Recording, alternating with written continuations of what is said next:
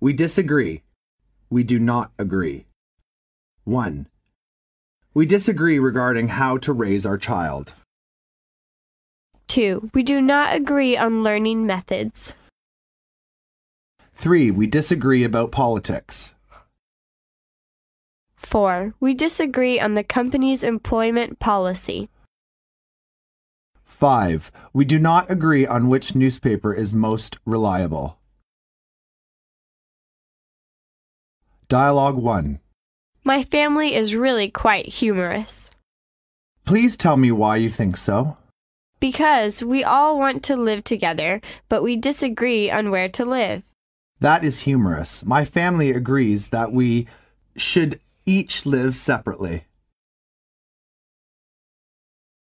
Dialogue 2. I think we should celebrate Uncle Alfred's birthday at our house. But you know that he loves to eat at the Plaza Hotel. I think he would prefer a nice party there. A birthday party should be at a home where we can relax. The issue is clear. We disagree about how to celebrate our uncle's birthday.